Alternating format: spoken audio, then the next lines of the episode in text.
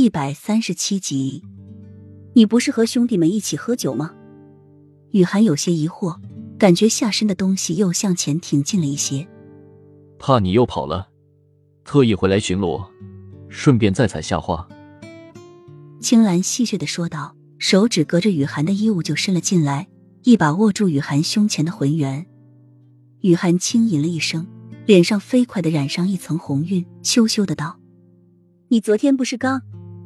有这么美的娇妻，谁把持得住？”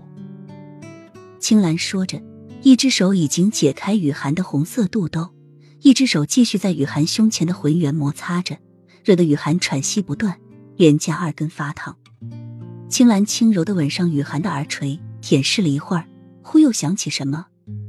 雨涵，难怪我从来没看到你戴过耳环，原来你没有耳洞啊！青兰像是发现新大陆一般，一脸新奇。在雨涵的耳垂边际又啃咬了一会儿，雨涵却突然停了下来，表情严肃：“你骗我！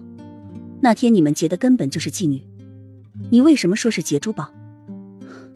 你那对耳环到底是哪里来的？别以为我不识货，那对耳环的价钱可不低。”青兰要是不提耳环的事，他差不多都忘了，整天沉寂在他的温柔乡里，还有那晚上。为什么一直到半夜才回来？他这次一定要问清楚。嗯，这个，看你样子挺好骗的，原来你一点都不笨哈。青兰被雨涵这样问着，有些尴尬，加快了手中的动作，想要转移目标。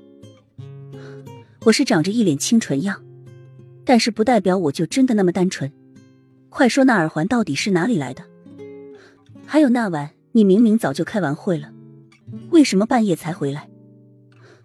别告诉我你是偷偷幽会妓女去了。雨涵一脸凶神恶煞的样子，对青兰手下的动作毫不理睬。青兰见这招毫不管用，而且雨涵一副打破砂锅问到底的架势，只好双手投降，坦白从宽。那对耳环是我娘临死前留下的。